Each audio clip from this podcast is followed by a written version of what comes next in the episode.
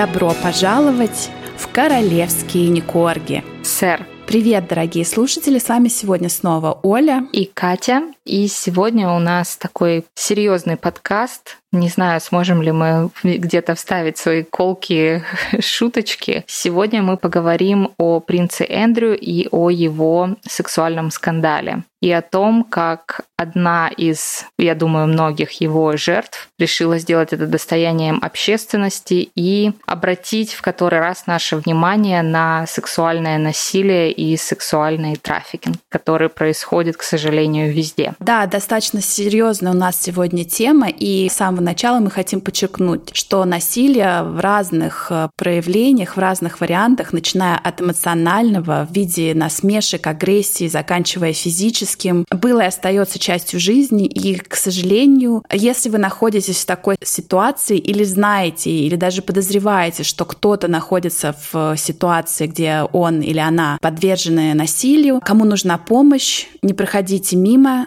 На сегодняшний день во всех странах, где нас слушают, от России до Сингапура, есть различные организации, куда можно обратиться за помощью, телефоны анонимных служб доверия и службы поддержки. Это круглосуточно, бесплатно и конфиденциально. Пожалуйста, не оставайтесь в стороне и не оставайтесь в молчании, если это происходит с вами. И без помощи. Обратитесь за помощью. Да. Открывающие ремарки такие сегодня у нас. Итак, принц Эндрю, герцог Йоркский. В ноябре 2019 года герцог Йоркский был вынужден отказаться от исполнения официальных обязанностей на фоне сексуального скандала. Да, связанного с Джеффри Эпштейном. Он даже, по-моему, пропустил свадьбу Евгении, да, принц Эндрю? Да, он пропустил полностью, он полностью отказался от всех обязанностей. Если я не ошибаюсь, он даже скрылся от общественности, то есть он уехал в какую-то берлогу и думал переждать.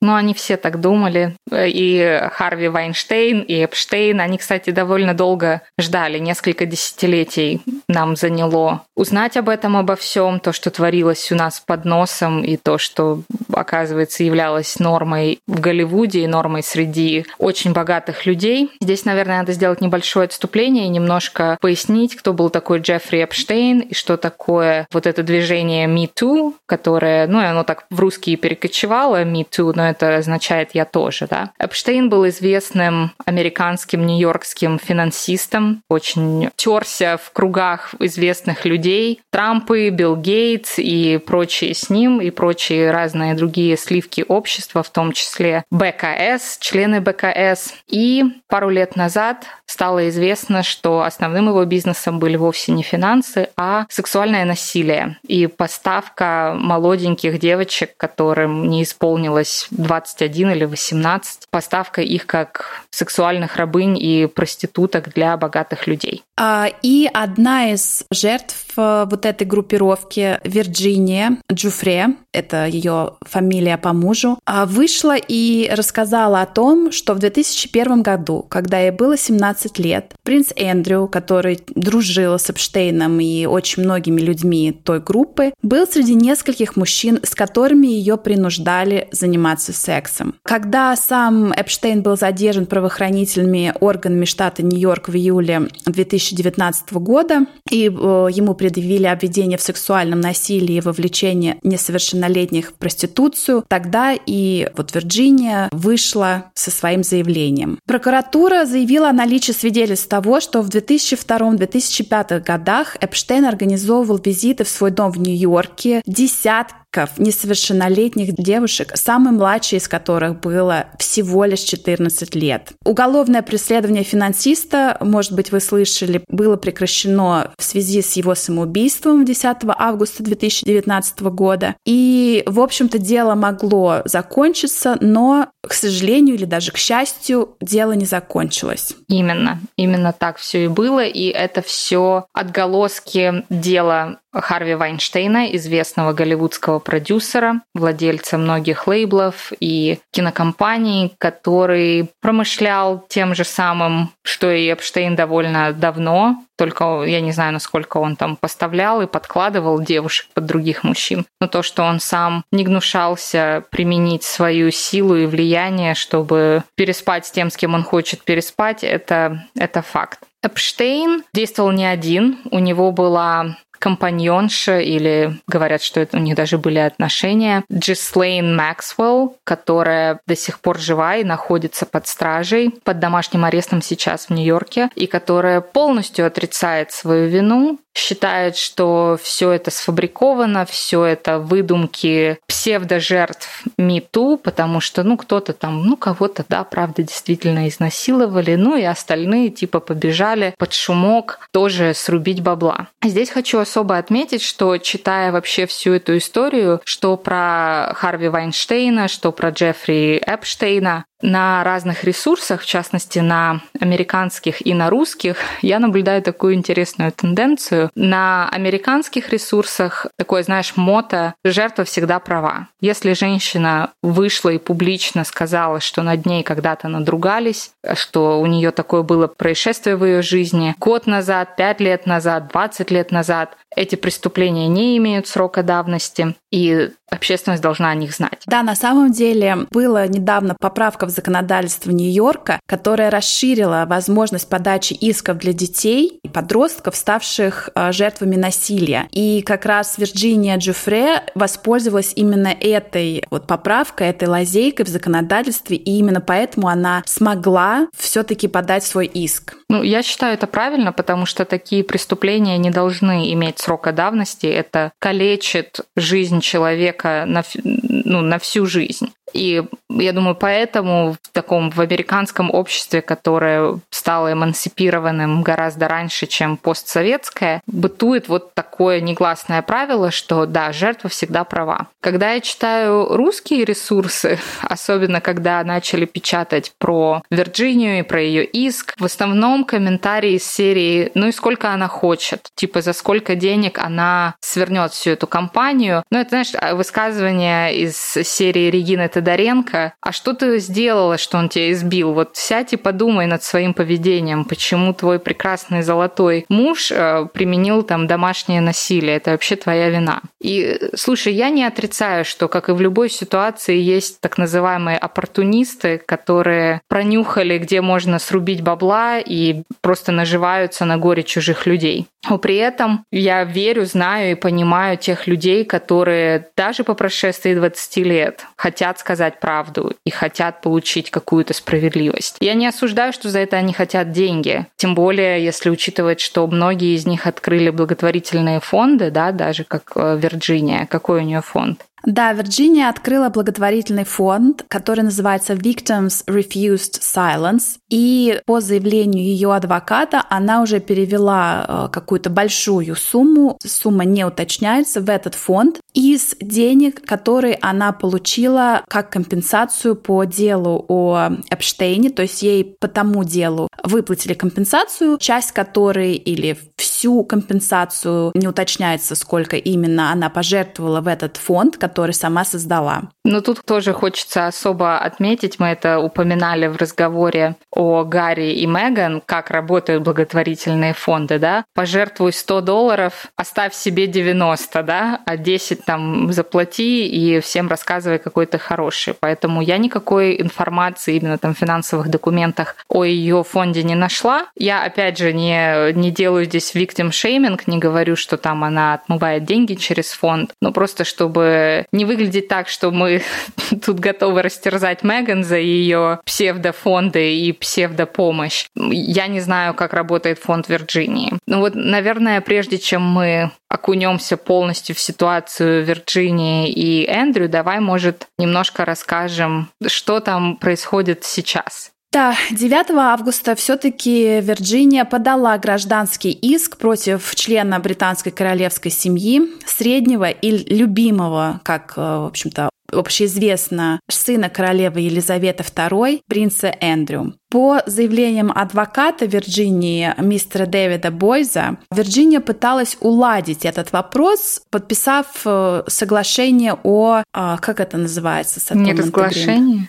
Нет, settlement. А, ну когда вы договариваетесь, просто договор, обоюдный договор у вас об урегулировании да. спора. Она, адвокат ее говорит, что она пыталась, она пыталась достучаться, пыталась, э, ну, давайте называть вещи своими именами. Она явно не хотела, чтобы Эндрю перед ней просто извинился, она хотела компенсацию денежную. И все-таки она не достучалась, не получила ни извинений, ни денег, и поэтому она подает 9 августа в суд. Она в своем заявлении заявляет, что более 20 лет назад, когда ей было было всего 17 лет. Ее привезли в Великобританию. Она употребляет термин секс-трафикинг, чтобы принц занимался с ней сексом. По ее словам, сын королевы Великобритании надругался на ней и в Лондоне, и в Нью-Йорке, зная, что ей еще нет 18 лет. Это надо особо отметить, что она утверждает, что это было против ее желания, да? Поэтому она подала вот этот иск 9 августа, но принц Эндрю она подала этот иск в Нью-Йорке, в Манхэттене, Манхэттеновский суд. Но принц Эндрю не мог принять документы почти полтора месяца. Значит, как это работает? Если ты подаешь в суд, там, я не знаю, вы разводитесь или там что угодно. Тот человек, который истец, да, он подает в суд, и эти документы готовятся там в суде, и потом эти документы должны быть предоставлены тому человеку, которого судят, чтобы он мог с ними ознакомиться, нанять адвоката и так далее. Эндрю приехал к маме под юбку, не знаю, насколько уместно это говорить в контексте данной истории, данного разговора, он решил скрыться в Великобритании. И мы все, может, не все, если вы следили за этим. Почему же скрыться? Он там живет. Ну, живет там, а э, сексом с несовершеннолетними занимается в Нью-Йорке, да. Ну, хотя и в Лондоне тоже, как э, судя по утверждению Вирджинии. Значит, сначала они пытались сыграть э, в такую игру под названием Эндрю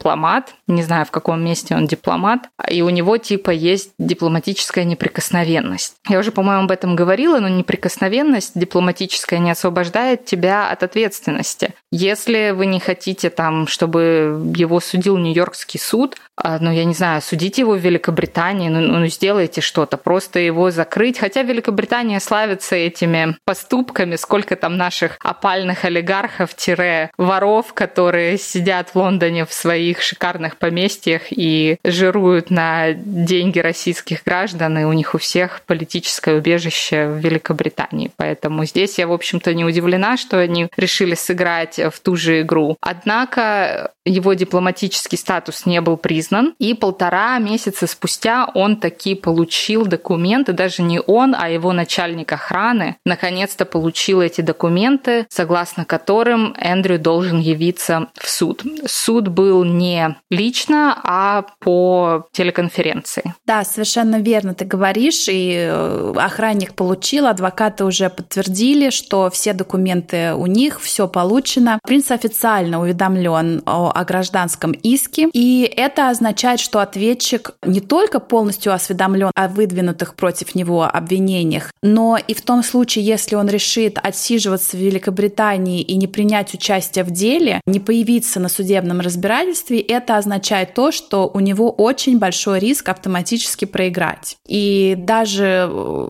сложно представить, что будет, если действительно будет такой default ruling, да, автоматическое решение, обвинения в том, что принц Эндрю признан виновным во всех вот этих вещах. И что еще я хочу сказать э, со слов адвоката Вирджинии Джуфре, что она хочет? Она хочет компенсации, она хочет привести к ответственности человека, который э, испортил ей жизнь, так психологически и физически надругался над ней. И она, со слов ее юриста, она хочет дать понять всем вот этим богатым и влиятельным мужчинам и, вероятно, и женщинам, что насилие — это преступление, и ни деньги, ни положение в обществе, ни связи не должны э, быть щитом против ответственности. Спич вообще зачетный. Мы это потом отдельно еще вырежем, где-нибудь еще вставим. Молодец. А, ну, все правильно сказала, но давай поговорим про деньги. Давай будем такой адвокат дьявола и покажем и другую сторону тоже. Как я уже раньше сказала, что есть и жертвы, и псевдожертвы этого мувмента Me Too. Ну, играя адвокат дьявола, принц Эндрю очень много раз подчеркивал во всех интервью, когда его спрашивали об этом, он говорил, что не только он не знает эту женщину, Вирджинию Джуфре, то есть не только он не знает, он с ней не встречался и, естественно, никогда ее не насиловал, не, не было у них никаких отношений с ней, он никогда не покупал ей напитки, он никогда не танцевал с ней в клубах. Но даже играя в этого адвоката дьявола, у нас есть э, фотография, которая очень знаменита, она гуляет по интернету, где принц Эндрю как раз стоит в обнимку с Вирджинией. А на заднем плане стоит эта подружайка Эпштейна, это Максвелл, которая, ну, как утверждают, была самой главной сутенершей и именно нанимала девочек согласно пожеланиям клиентов. Так что здесь минус одно очко в карман Эндрю за вранье. Да, вот все мы обвиняем а, нашу герцогиню Сассекскую, княгиню Сассекскую во вранье. А тут, э, вот знаешь... Они просто забывают, что интернет помнит все. Вот если оно один раз оказалось в интернете, то уже, уже все. А еще такой момент адвоката дьявола хотела сказать. Эти жертвы не только Эпштейна, но и Харви Вайнштейна, и других известных политиков, и телемагнатов, которые подавали на них иски и говорили им, что нет, все, я не буду молчать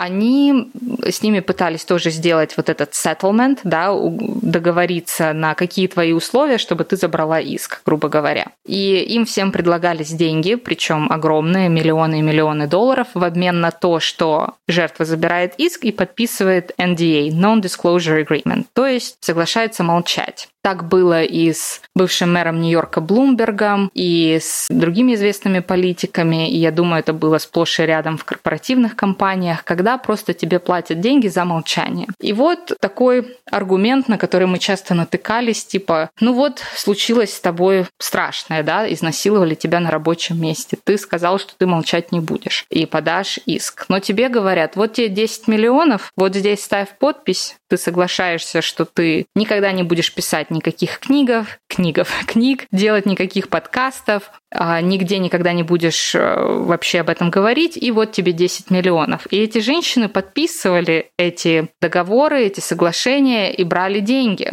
И вот вопрос у очень многих, типа, ну если ты 20 лет назад взяла 10 миллионов, на них отлично жила, что ты теперь типа выходишь? Вот это я видела чаще всего. Я не могу дать тебе ответ на этот вопрос, но факт имеет место быть. И факт насилия, и факт принятия денег. И факт насилия, и факт приятия. То есть имеет, э, ну я не знаю, можно ли это назвать какой-то коммерческой транзакцией. Ну, мне кажется, нет, учитывая то, да, какой мне тоже кажется, моральный нет. вообще то, что это делает с тобой на всю жизнь, мне кажется, это никакие деньги не покроют. Но, однако, знаешь, я думала, что... Ну а какие у них еще варианты, если это такие влиятельные, могущественные мужчины? Эпштейна, например, пыталась засудить другая семья, семья художницы, которой он домогался. Но они ничего не добились. Их иск не был принят, и адвокаты Эпштейна их просто задавили. Они были там обычная семья, я не помню, из Кентаки или из Теннесси. Они, естественно, проиграли, и этому не было дано никакого хода, а это было там еще, ну, начало нулевых. То есть я так понимаю, что они из двух зол выбирают меньшее. Либо быть в лучшем случае обсмеянными, а в худшем еще и получить какие-то угрозы, либо взять хотя бы деньгами. Вирджиния неоднократно заявляла в своих интервью, что когда вот в этих, в 2000 году, когда она была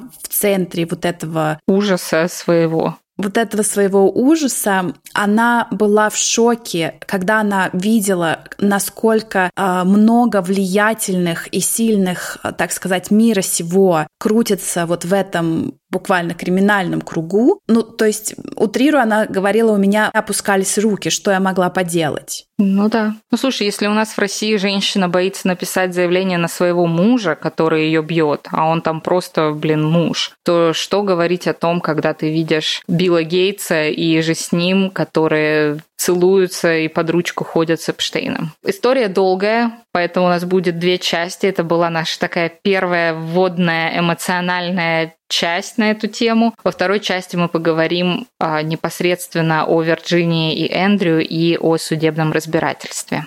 Да, и еще раз мы хотим подключить, что вообще любой вид насилия мы не поддерживаем. Мы считаем, что насилие не имеет места быть и хотели бы жить в мире без насилия. И если вы знаете кого-то или вы сами были или есть жертвой насилия, будь то физическое или эмоциональное, пожалуйста, попросите помощи. Не бойтесь, вы ни в чем не виноваты. И тот человек, который к вам приходит за помощью, он тоже не виноват в том, что оказался слабее. На такой вот ноте серьезной мы заканчиваем наш сегодняшний подкаст. И, пожалуйста, оставайтесь на связи для второй части этого кардибалета. А если вы хотите чего-то более жизнеутверждающего и веселого, милости просим в наш Инстаграм. Королевские нижнее подчеркивание Никорги. Оставляйте комментарии, лайки, передавайте приветы, задавайте вопросы. Если это первый выпуск, который вы слушаете у нас, то у нас на самом деле веселый юмористический подкаст. Не а, хейтерский. Поэтому... Не хейтерский. Поэтому выберите другой выпуск, э, если вы хотите просто э, весело провести время. А пока, пока. До новых встреч, пока.